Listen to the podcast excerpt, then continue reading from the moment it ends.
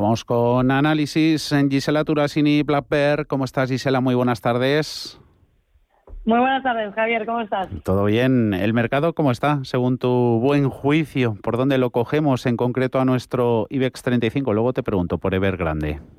Pero primero el IBEX. Vale, bueno, la verdad es que, es que, lo tenemos muy curioso, eh, Javi. ¿no? La verdad es que eh, viene corrigiendo de una manera totalmente sana, en nuestra opinión. La verdad es que, a pesar de la volatilidad de hoy, eh, creo que viene con un poquito de debilidad si lo comparamos con el resto de índices europeos que los vemos consolidando técnicamente en laterales en las últimas semanas, ¿no? Pero bueno, en, nuestro caso creo que en el IBEX eh, podemos observar cómo sí que ha necesitado algo más de precio para corregir, eh, un poco al calor de, te diría, de la debilidad estructural del propio índice y apretando eh, viene el sector eléctrico, ¿no? Mm. Entonces, te diría que por niveles y, pese a la volatilidad de hoy, que, hoy es un día que estamos un poco, está un poco intensa la, operativa, mm. diría que nada destacable a pesar de, esta jornada, ¿no? Si supera los 9.050 sí que vamos a ver en planos técnicos eh, la primera secuencia de máximo creciente en varios meses, ¿no? Y tal vez creo que nos diera pistas para incorporarnos un poquito operativamente. Por debajo, el 7.750, eh, creo que no debería perderse de ninguna manera. Está un poco lejos todavía, bastante. Así que en resumen, seguimos en el limbo lateral y a la espera de que se defienda la tendencia y, mm. tranquilos por el mm. momento. Hoy protagonistas por todo lo que viene de, China, Gisela Cereras, bancos, ahí liderando las las caídas hemos visto, sobre todo en la última semana, también parte de días de la, de la anterior, donde hay algo de dinero, se habían llevado tanto bancos, sobre todo, de lo que había salido de, de utilities, de, de eléctricas. Primero Arcelor y sus 30 euros, ¿cómo los ves? Bueno, eh, en, resumen un poco con lo que comentabas previamente a entrar con Arcelor, creo que el sector de las utilities se, ha complicado por el riesgo regulatorio, como sabéis, y el hachazo fiscal ha sido tremendo, ¿no? Es lógico que veamos, por un lado, volatilidad a corto plazo eh, en un sector que sabemos que va a verse penalizado por, por el escenario de tipos de interés al alza, ¿no? Diría que, que es lo contrario para los bancos, evidentemente, mm. pero lo de hoy va mucho más allá de una rotación. Vemos eh, la volatilidad imponiéndose en las cíclicas y los bancos eh, también, ¿no? Como, como consecuencia te diría por dos factores. El primero es la sobreregulación de China, que quiere, como sabemos, limitar los precios de las materias primas, y eso afecta a Arcelor. Por otro lado, la crisis de Evergrande, que sabemos que puede afectar al sector bancario, y eso recoge eh, un riesgo sistémico. En cuanto a Arcelor, cayendo un 7, como sabemos, hoy está de cabeza, eh, cotiza en sobrecompra. Es cierto que la zona de los 25 es, es la actual, es un soporte importante a corto plazo, pero esta sobrecompra que te comentaba nos hace ser prudentes, ¿no? Este, este tipo de subidas verticales suele tener fuertes correcciones, eh, por lo tanto, se pueden ir de entre un 35 al 50, ¿no, Javi? Así que como vimos, por ejemplo, en Solaria, Farmamar, por citarte dos ejemplos, tenemos que estar fuera, muy al margen y, con mucha cautela. No solamente en Arcelor, sino en muchísimas otras compañías eh, del, del, mercado, ¿no? Bancos también, por ejemplo, Santander, hay 2,91 por debajo de los tres.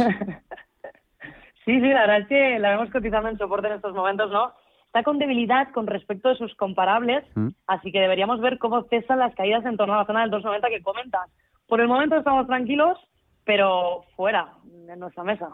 El volcán de Evergrande, eh, ¿qué te ha parecido? Sobre todo, eh, a ver cómo va evolucionando la cosa, a ver si este terremoto se puede quedar en China o nos da más de lleno al, al mundo occidental.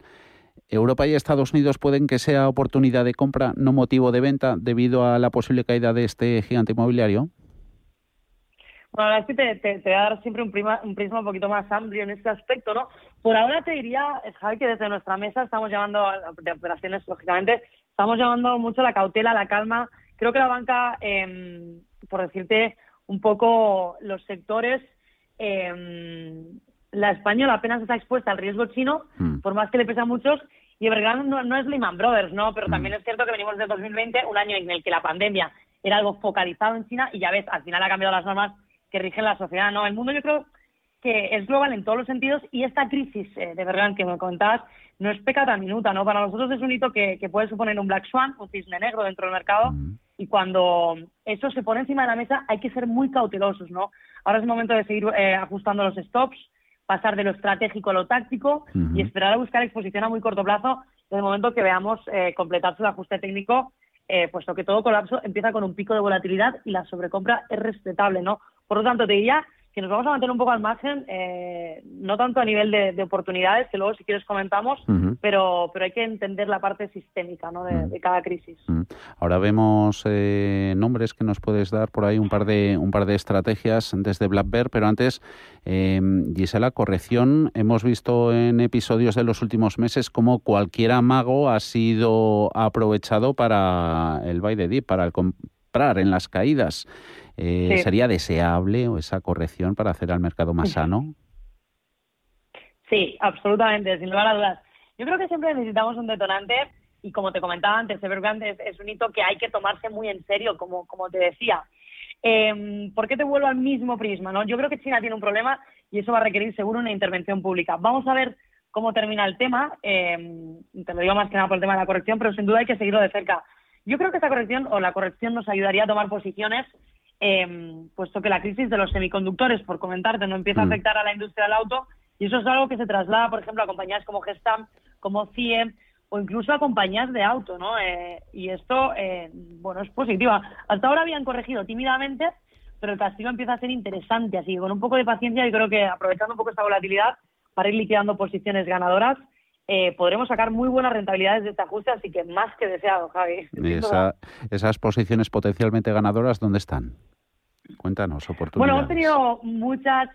Hoy, hoy he comentado algunas en las tribunas de opinión que tenemos eh, dentro del research de Blackbird, pero te diría que la, de la industria del automóvil, eh, pero aún no, ¿vale? Vamos a esperar un poco. Ahora, como te digo, es importante centrarse en ver qué tendencias se empiezan a agotar para ir haciendo caja y estar al acecho, como buenos traders que somos, ¿no? Por lo tanto, te diría, eh, Javier, que el trading tiene tiempo para todo y ahora no es tiempo de comprar, más bien de ir haciendo caja, como te decía antes, y en Blackbird tenemos una estrategia para posicionarnos hasta el 50% en liquidez, es lo que estamos haciendo ahora. Así que con calma y simplemente, como te decía antes, liquidando posiciones en las que hemos tenido muy buenas rentabilidades, tendremos tiempo de buscar esas oportunidades, pero apúntense los oyentes del sector auto, eh, porque creo que la crisis de los semiconductores que os comentaba es un tema muy serio y seguro va a tener mayor impacto en las cotizaciones. Así que ahí estaremos para verlo analizarlo, operarlo y seguir buscando otras oportunidades. Pero creo que este sector va a dar mucho, va a dar mucho juego. Y aquí nos lo contarás, Angie Chelaturasini y Black Bear. Hablamos en un par de semanas, ¿de acuerdo? Fenómeno. Muchísimas gracias, Javi, como siempre. Gracias, Isela.